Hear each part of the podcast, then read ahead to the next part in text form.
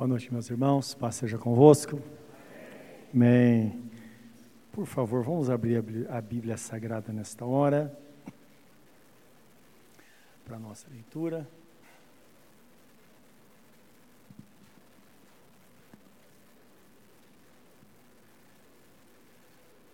Na primeira, ou melhor, na Epístola de Paulo aos Romanos, capítulo 8,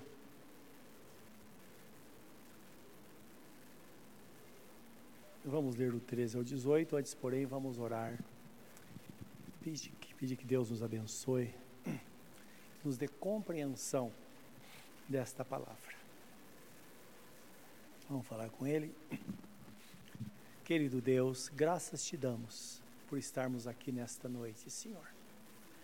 Totalmente entregues a Ti, porque de fato és a nossa única razão de viver a nossa esperança, a nossa torre forte. O lugar onde nós nos abrigamos diariamente, Senhor. E temos a tua palavra, que é o Senhor que envia a nós. A palavra, ó Deus, que dá vida, assim como o pão dá vida ao corpo. A palavra que dá saúde, a palavra que traz contentamento e realização a palavra que nos fortalece, a palavra, ó Deus, que nos dá vida aqui e na eternidade. Estamos diante dela. Ó Deus Todo-Poderoso, fala ao nosso coração nesta noite, dá-nos compreensão desta palavra. É o que nós pedimos agora para que saiamos daqui abençoados, fortalecidos e esperançosos no Senhor, conforme a tua grande graça em nome de nosso Senhor Jesus Cristo. Amém, Senhor. Amém. Diz assim, meus irmãos, a palavra em Romanos capítulo 8, versículo 14 ao 18. Começa dizendo assim: Pois todos os que são guiados pelo Espírito de Deus são filhos de Deus. Porque não recebestes o espírito de escravidão para viverdes outra vez atemorizados, mas o espírito de adoção, baseados na qual clamamos, Abba Pai, ou então, Paizinho querido. O próprio Espírito testifica com o nosso espírito que somos filhos de Deus. Ora, se somos filhos, somos também herdeiros, herdeiros de Deus e co-herdeiros com Cristo. Se com Ele sofremos, também com ele seremos glorificados. Porque para mim tenho por certo que os sofrimentos do tempo presente não podem ser comparados com a glória a ser revelada em nós. Amém. Louvado seja Deus. Se as aflições são grandes, a vitória também será grande ou maior. Não é? É a garantia de Deus, o que ele garante a todos nós. Lembramos que o apóstolo escreve aos Romanos também dizendo: Se Deus é por nós, quem será contra nós? Esse texto ele fala do amparo, não é? Que de fato nada poderá nos separar do amor de Deus que está em Cristo Jesus. É interessante que não é do nosso amor para com Ele, mas do amor dele para conosco, não é? Que é um amor eterno, um amor que vai realmente perdurar. Então nós vamos o cuidado do Senhor para com as nossas vidas. E lá ele fala nem a morte, nem a vida, nem a profundidade, nem a altura, nem o presente, nem o futuro, nada poderá nos, nos separar do amor de Deus que está em Cristo Jesus. Embora a palavra diz que estamos ou somos entregues à morte o dia todo. Mas em tudo somos mais do que vencedores. Então indica que nós somos sujeitos as aflições do mundo. Mas uma coisa é certa, temos o cuidado de Deus, não é que ele não permite que nada seja além daquilo que nós de fato podemos suportar ou possamos suportar. A esperança do crente, de todo mundo, é sempre viver dias melhores, não é? Agora, para isso, a palavra nos recomenda que devemos confiar em Deus e perseverar, isto é, continuar crendo. Então a palavra perseverança na Bíblia ela é equiparada à palavra paciência. Que a paciência é você esperar até a segunda ordem, não é? Em situação de dúvida, talvez como aqueles três rapazes que foram jogados na fornalha de fogo, na fornalha de fogo ardente, lá no livro de, de não me recordo agora, né? Livro profeta Daniel. Então foi eh, lançado na, na, na fornalha e e antes eles disseram, olha rei, falaram para Nabucodonosor que era o rei da Babilônia, é, se nós cremos que Deus pode nos livrar, mas se Ele não nos livrar, eu quero que o Senhor saiba que nós não nos, dobra, não nos dobraremos diante da estátua que você fez. Então é interessante isso, não é? Nós cremos que Deus pode, mas se Ele não fizer, não muda nada, porque nós sabemos que Ele está no controle. Tanto é que está escrito que todas as coisas contribuem, cooperam, juntamente para o bem daqueles que amam a Deus, daqueles que são chamados segundo o seu propósito. O conjunto das coisas, eu costumo dizer. Coisas boas, mas tudo isso, tudo isso constitui a nossa história. A nossa história é feita desta forma. Se pensarmos na nossa vida até aqui, quantos momentos nós tivemos? Bons, não muito bons, maus, mais ou menos, não é? Tudo isso faz parte da nossa vida, da nossa vivência aqui. É a bondade de Deus, é Deus cuidando de nós, é Deus dando conta do recado, não é? Ele é o Senhor, Ele nos chamou e é claro que Ele pode, de fato, nos sustentar. É que nos mostra o texto sagrado. Então Deus não nos deu espírito de temor ou de medo. Vimos isso também na semana passada em outro texto. Não é? Mas nós recebemos o espírito de adoção. Então nós somos legitimamente adotados pelo Senhor. Segundo o que diz o texto, ou baseados é, é no qual clamamos Abba Pai. Então, o texto, segundo o entendimento dessa palavra, significa que nós podemos de fato chamar Deus o nosso Pai amoroso, sem medo de errar, porque Ele é o nosso Pai. Quando a palavra diz, ainda em Romanos capítulo 8, versículo 29, ou 29 por aí, 28 e 29, que está escrito que aprove a Deus nos colocar Jesus como o primogênito entre muitos irmãos. Isto é, uma irmandade ele é o mais velho. Fazemos parte da família. Então, o unigênito de Deus, o Filho único, agora formou uma família, sendo ele como o filho mais velho e nós os demais. Então é muito interessante isso. Então o apóstolo fala: olha, nós não somos legítimos, mas somos legitimamente adotados. E ele coloca aqui Abba Pai, que é um termo que eu já disse significa pai querido, ou pai amado, que era uma expressão que só podia ser usada por um filho legítimo ou legitimamente adotado. Na Bíblia Sagrada existe uma, alguma situação quando fala da libertação de um escravo no ano sabático. Cada, o, o escravo dele trabalhar seis anos, no sétimo ele recebia a carta de alforria. Ele estava livre. E também no quinquagésimo ano, o ano do jubileu. Então toda a dívida era perdoada e eles libertavam os escravos. E o escravo tinha constituído uma família ao lado do seu senhor. E agora ele estava livre e aquele pai de família dizia: Olha, segue o seu caminho, você não é obrigado a ficar aqui mais. Ele dizia, então, é, ele tinha uma boa, uma boa relação com a família. Entenda, muitas vezes os filhos dos escravos, eles foram, eles cresceram junto com os filhos do patrão. Existia um, uma interação entre eles, não é? Então existia, é, muitas famílias, existia harmonia. E Deus, prevendo isso, disse: Olha, se porventura um escravo que está livre disser, eu quero ficar com meu senhor, porque eu amo meu senhor, e eu quero manter a nossa família aqui, como tivemos sempre. Então, esse escravo ia na presença dos juízes, eles furavam a sua orelha, colocavam um pendente, e diante de um ritual, agora ele era declarado um escravo que fazia parte da família. Só que ele não podia se dirigir ao Senhor com esse, nesses termos, chamando de Abba Pai. Porque para ser chamar de Abba Pai, teria que ser uma pessoa legitimamente adotada ou então filho legítimo. Dá para entender isso? Então, por isso que o apóstolo Paulo está falando sobre liberdade, não é? Que de fato nós somos livres, mas não aquele escravo, não é que recebia liberdade, mas ele não podia se, se dirigir ao pai de família. Nós podemos. E de cabeça erguida dizer: Senhor, tu és o meu pai amado. Olha aqui a situação do teu filho.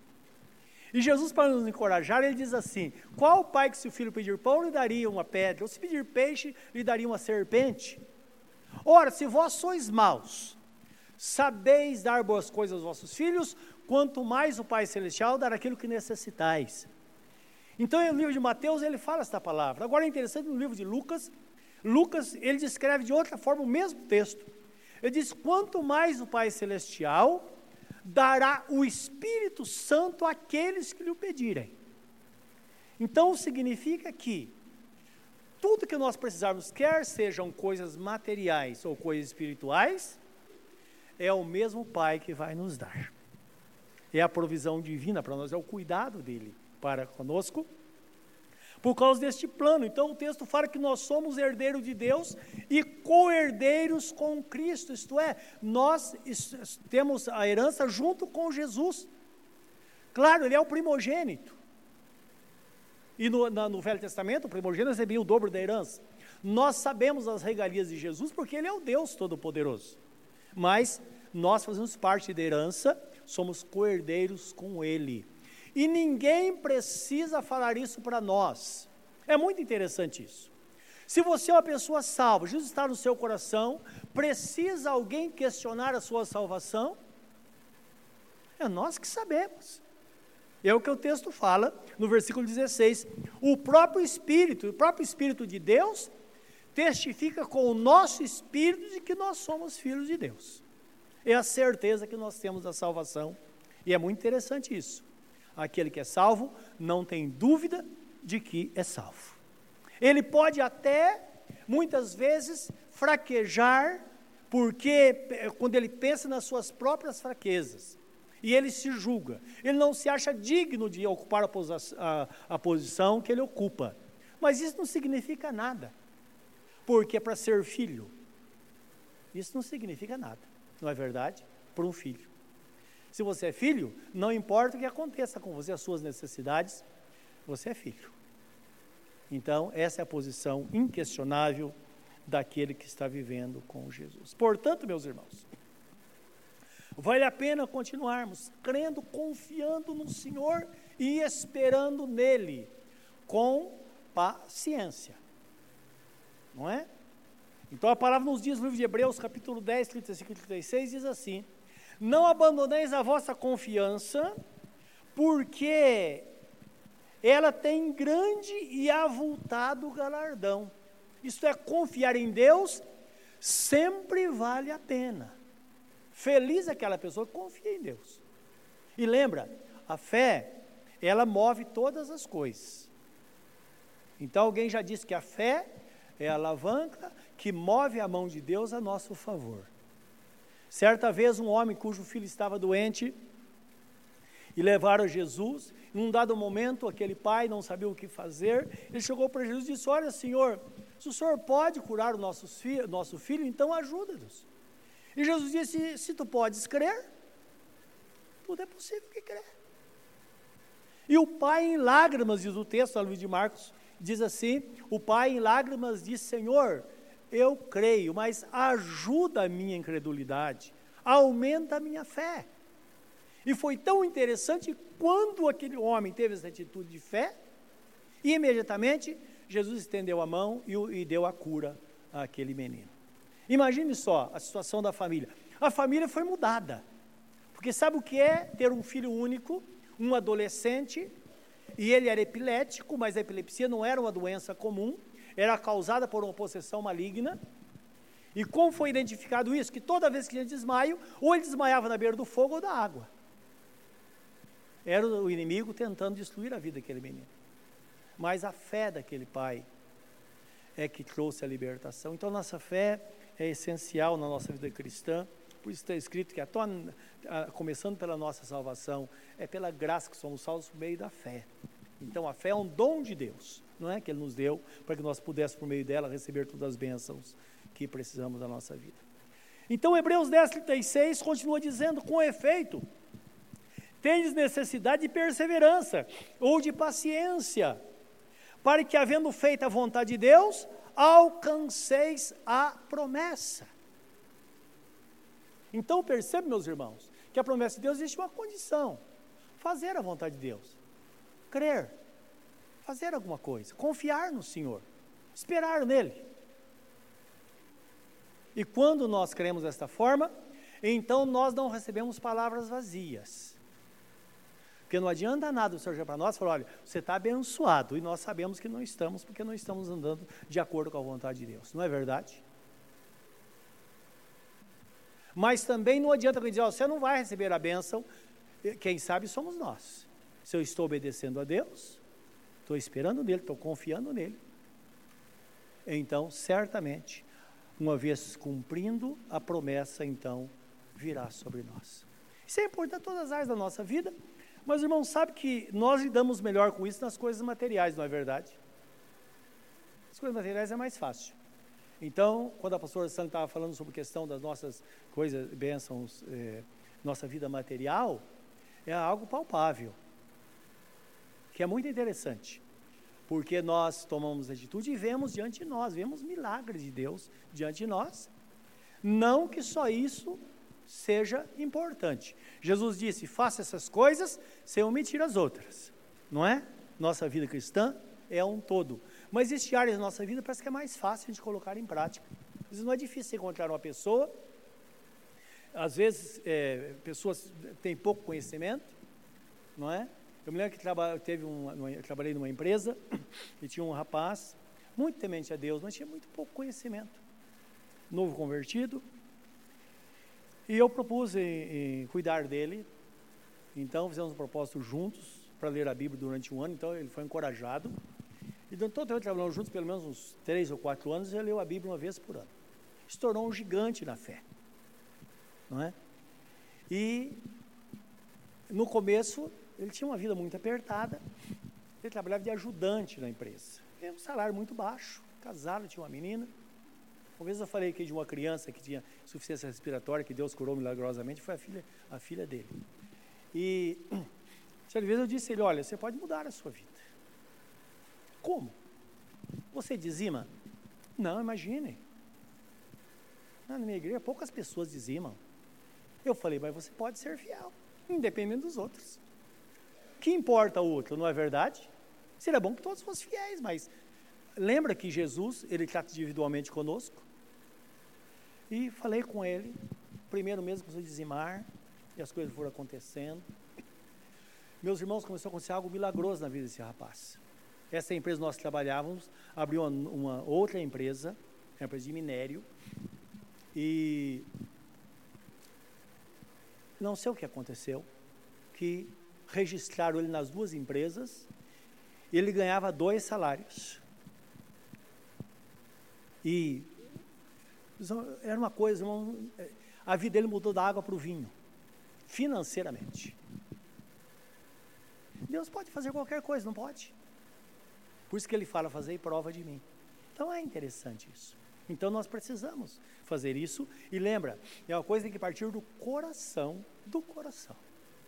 É claro que às vezes nós instigamos, que nossos filhos, por exemplo, de vez em quando, a gente pergunta, olha, estão dizimando?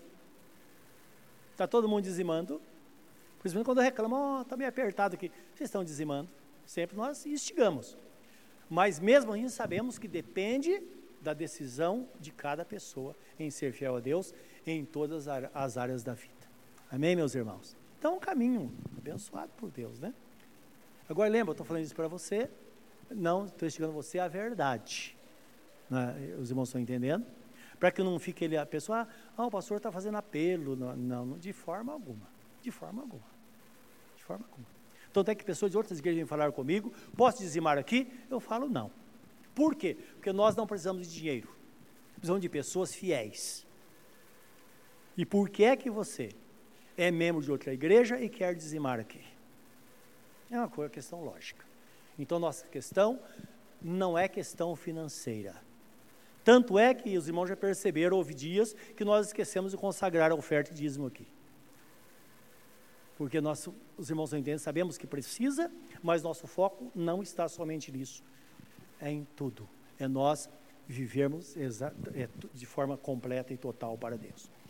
Então o texto fala: é necessário que tenhais paciência para que, fazendo a vontade de Deus, possais alcançar a promessa. Então nós só precisamos seguir a orientação divina. E lembra que o texto está falando sobre glória que há de se manifestar. Porque às vezes há uma grande tribulação, mas nós devemos procurar lugar onde encontramos a esperança para que aquilo possa mudar e que haja uma reviravolta na nossa vida. Eu creio que muitos aqui já experimentaram isso. Eu já experimentei muitas vezes em muitas áreas da vida.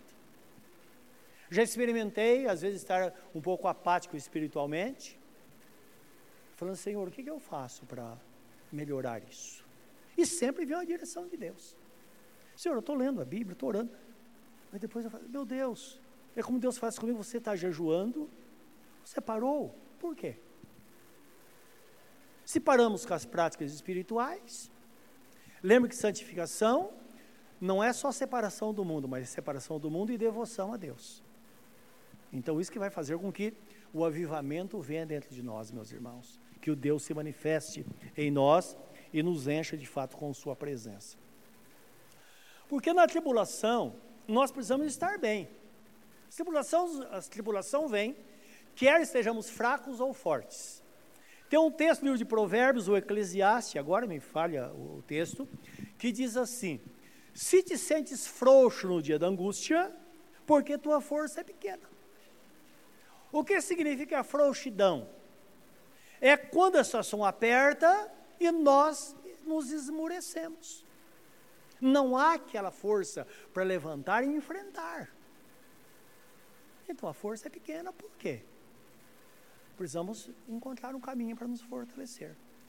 Porque, na verdade, na tribulação, é interessante que quando a Bíblia fala sobre vitória na tribulação, o mais importante não é a vitória em si, porque nós vamos ter a vitória de qualquer forma, não é verdade? Quantas vezes passamos por uma tribulação e nós não nos comportamos bem? Nós reclamamos demasiadamente, jogamos a culpa nos outros por aquilo que estamos passando. Muita coisa acontece, é verdade ou não é? Mas apesar disso, Deus nos conduz à vitória. E quantas vezes depois que a vitória vem, a gente fala: Senhor, bobagem, eu fui tão fraco, por que eu falei aquilo? Poderia ter ficado quieto. Então a questão é: não é ser conduzido à vitória. Porque Jesus Cristo disse: o choro pode durar uma noite, mas a alegria virá pela manhã. Se ele disse que vai amanhecer, não adianta, vai amanhecer. Assim como a noite. Não importa o que a gente faça. Amanhã, pela manhã, o sol vai nascer, ou se não nascer, pelo menos vai estar claro o dia. Então, quando ele disse, a noite, o choro pode durar uma noite, mas a alegria virá pela manhã, a alegria virá. Pode até demorar um pouco, mas virá, a alegria virá, porque Deus é fiel. E Ele é fiel a nós. Você quer saber como era a igreja há mil anos atrás? Era exatamente como a igreja de hoje. O ser humano é isso que nós vemos. Não precisa de olhar no outro não é? Até melhor não. Vamos olhar para nós, quem nós somos. Assim, a vida toda foi assim. E Deus, contudo, enviou Jesus para morrer por nós, Ele nos preserva. Eu creio que foi por isso que Ele colocou em nós o selo do Espírito Santo, que está no livro de Efésios, capítulo 3, versículo é, 1, 1, 13, diz assim, que Ele nos deu o Espírito Santo da promessa, o selo do Espírito da promessa, que é o penhor da herança para o dia da redenção. Se alguém, hoje não, não é usual isso, mas antigamente tem lugar, país que faz, faz muito disso, né? Você vai penhorar. Então você tem lá uma joia de ouro, existe uma casa de penhor, você vai lá, o banco poderia fazer isso, o banco faz, faz hipoteca, por exemplo, né? Vamos usar, você tem uma casa, Você quer o dinheiro emprestado? Então, o banco empresta quanto você quiser. Se você não pagar, você perde a casa. Dá para entender? Então, Jesus, ele colocou em nós o penhor, que é o Espírito Santo, como garantia de que ele vai voltar e nos levar para junto de si. Não importa o que aconteça. Basta estar em Cristo. Como diz o apóstolo, quer durmamos e estejamos acordados, nós somos de Cristo. E eu fico imaginando, porque não é pecado de imaginar. A gente pode criar muitas coisas, só não pode contrariar a Bíblia. Mas a gente pode, até para ilustrar a palavra de Deus.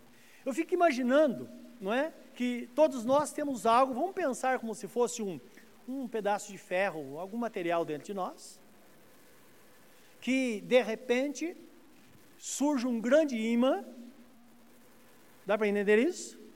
Não tem o que fazer, vai levar todo mundo para a presença de Deus. Então, é algo mais ou menos assim. Mas na verdade o selo é uma marca, é o nome de Jesus que está gravado em nós, com a propriedade peculiar dele, que realmente nós somos só dele, e não tem para ninguém não é? Nós, por, por nós mesmos, por essa graça, nós somos vitoriosos. Agora, quando nós, então entendemos isso e nos fortalecemos, nós temos um comportamento diferente que vai glorificar o nome de Jesus durante as tribulações. Durante as tribulações. Você já conheceu alguém que você sabe que está passando por uma grande tribulação, mas a pessoa não reclama, você vai falar para ela, ela fala: Deus proverá. Ah, Deus está cuidando. Já viu alguém assim? Claro que sim. Então isso glorifica o nome do Senhor. Você sabe, você fala: Meu Deus, eu estaria esperneando no lugar dessa pessoa. Mas ela está em paz. Não, estou em paz. Porque Deus vai cuidar. Não tenho que comer amanhã, mas Deus vai cuidar. E sempre eu falo da irmã G que uma mulher que anos atrás, os crianças que eram crianças, nossos filhos eram crianças, e ela ajudava a pastora em casa, fazia limpeza na casa de vez em quando. E é, uma mulher, ela era divorciada, e ela tinha uma menina, adolescente, e a mulher realmente de Deus. Ela tinha uma intimidade muito grande com Deus. E ela conta que certa vez ela estava em casa e à noite ela abriu o armário e falou: Filha, nós não temos o que comer amanhã. Só temos. Tinha meio copo de arroz dentro do armário. Mas eu lembro que ela sempre dizia: Deus proverá. Deus proverá. Fechou o armário, foram dormir. Pela manhã, uma pessoa bate na porta com um carro, o porta-mala com a compra do porta-mala. E uma pessoa disse a ela, uma mulher disse: Olha, eu vim aqui eu, eu tive uma visão, eu estava orando e tive uma visão do nome da rua e o número da sua casa. E eu vi você abrindo o armário e mostrando meio copo de, de arroz. É verdade isso? Ela disse, sim, eu fiz isso ontem à noite. Pois é, por isso eu, eu interpretei, só vi isso, e eu interpretei que eu deveria trazer esse mantimento para você. Deus é Deus. Ela vivia na nossa casa, ela poderia ter reclamado, se tivesse reclamado, a gente teria feito alguma coisa. Qualquer um faria, não é verdade? O que será que ela não falou? Ela não falou, mas ela falou com aquele que pode todas as coisas. E Deus move as coisas a nosso favor quando nós oramos e buscamos a presença dEle. Falando em comportamento, é uma palavra muito interessante que está em Romanos 12, eh, de 9 a, 20, 9 a 21 que fala sobre esta questão de comportamento. Comportamento na tribulação. Até o texto da Bíblia vem assim: as virtudes recomendadas. Virtudes nada mais são do que frutos que nós produzimos, frutos que advêm da presença do Espírito Santo em nós, produzidos pela presença do Espírito Santo em nós. Então, a, a nossa, quando nós agimos, esses frutos eles aparecem, não é? Então o texto fala assim em Romanos 12, de 9 a 21. O amor seja sem hipocrisia. Detestai o mal, apegando-vos ao bem. Amai-vos fraternal, ou melhor, amai-vos cordialmente uns aos outros com amor fraternal, preferindo-vos em honra uns aos outros. No zelo não sejais remissos. Sede fervorosos no espírito, servindo ao Senhor. Por quê? Na tribulação, a tendência é a pessoa ficar moada em casa. E é para dizer: não, não seja remisso no cuidado, continua fazendo o que você estava fazendo. Quer dizer, porque está passando por tribulação, vai parar de, de fazer aquilo que está fazendo para Deus? Lembra que Jó foi restaurada a sua sorte quando ele orava pelos seus amigos, não é? Então, no zelo não sejais remissos. Sede fervorosos no espírito, servindo ao Senhor. Regozijai-vos na esperança. Então, lembra, essa esperança é o futuro incluindo ou terminando na vinda de Jesus, mas sabendo que o amanhã será melhor, que a vitória virá. Então, é, regozijai-vos na esperança, sede pacientes na tribulação. Não é porque nós esperneamos que a tribulação vai passar. Então, vamos ser pacientes, perseverantes. Na oração, perseverantes. Então, regozijar na esperança, ter paciência da tribulação e sermos perseverantes na oração, vai continuar orando. Ah, mas eu não consigo orar quando estou em, em, em tribulação. Ora, lembra que Jesus disse? Quando orares, entra no teu quarto, fala com teu pai que está em secreto, e teu pai que te ouve em secreto te abençoará. Ora, é muito fácil. Nós não falamos, às vezes, quando temos a oportunidade que estamos passando, por que não falar para Deus? Entre nós e Deus, Senhor, olha que situação, olha que estreito eu estou passando, que é o linguajar cristão que alguns falam. Olha que estreito eu estou passando, olha que aflição, Senhor. Senhor, amanhã o que eu vou fazer? Eu não sei, não sei para onde ir. Estou desempregado, mas se ninguém me chamar, eu devo ir atrás? O que, eu devo fazer? É muito difícil isso. Então precisamos orar, porque quando nós oramos, certamente Deus abre uma porta, um caminho que vai nos conduzir à vitória. Compartilhar as necessidades dos santos. Praticai a hospitalidade, para não ficar alheio ao sofrimento e necessidade do outro. Abençoai o que vos perseguem, abençoai e não amaldiçoeis. Você vai ver só. Você está mexendo com o servo de Deus. Não é por aí. Senhor, abençoa. Tua benção. Senhor, perdoa, porque eles não sabem o que estão fazendo. É o que Jesus falou. O que Estevão falou quando está sendo apedrejado. Então, é, é, é, orar é assim, não é? Por aqueles que, por aqueles que aqueles que nos perseguem.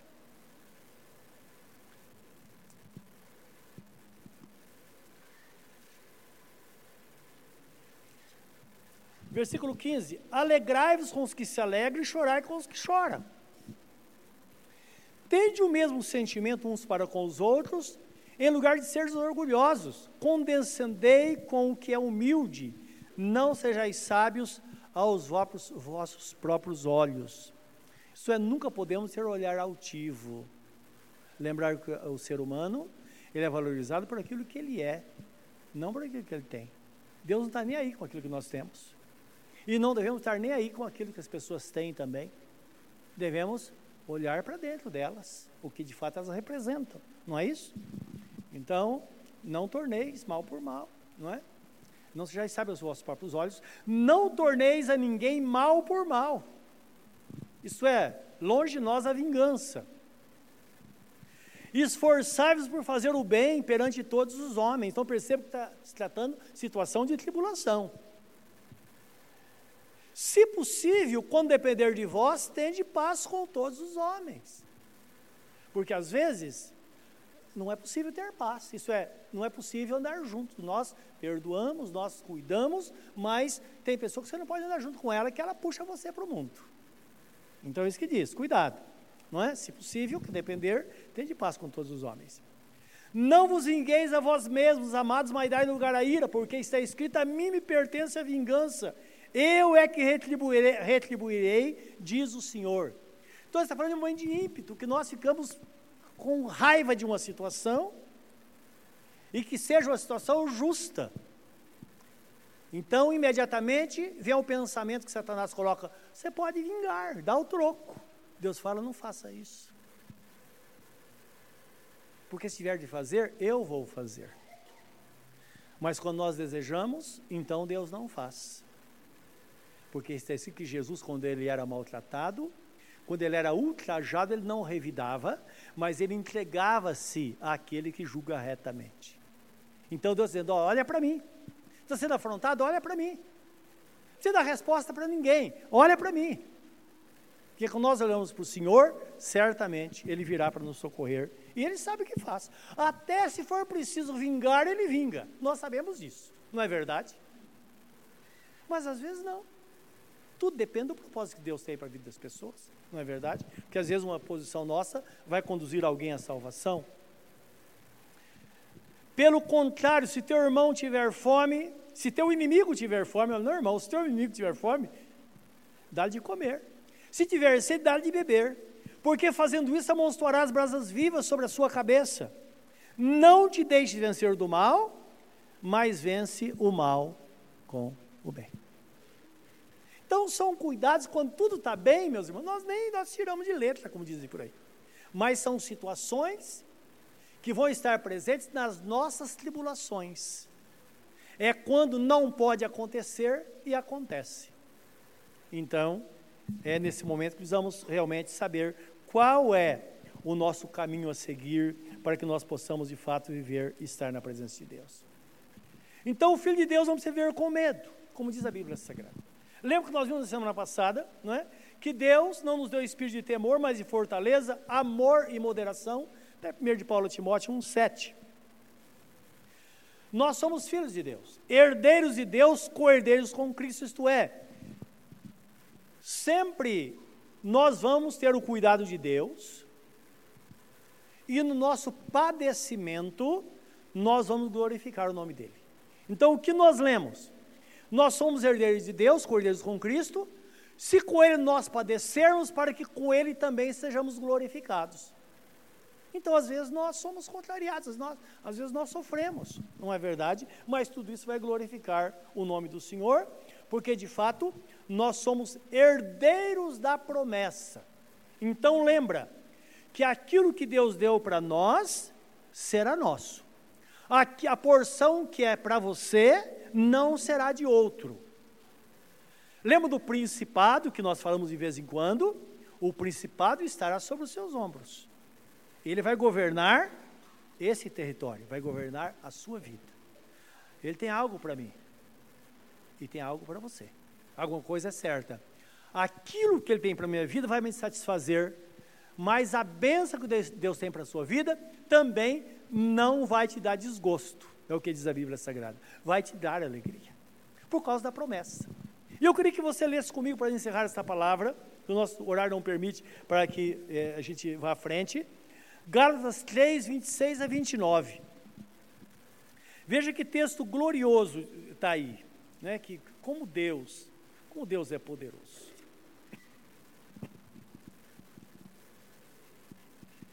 Então, Gálatas Preste bem atenção, né? porque a palavra bem lida, ela não precisa nem de explicação, não é verdade? Porque a palavra é tão simples. Gálatas 3, 26 a 29. Porque todos sois filhos de Deus pela fé em Cristo Jesus. Então lembra, o Espírito Santo dirige os filhos de Deus. Porque todos quanto fostes batizados em Cristo, já vos revestistes de Cristo. Nisso não há judeu, nem grego, não há servo, nem livre, não há homem ou mulher, porque todos vós sois um em Cristo Jesus.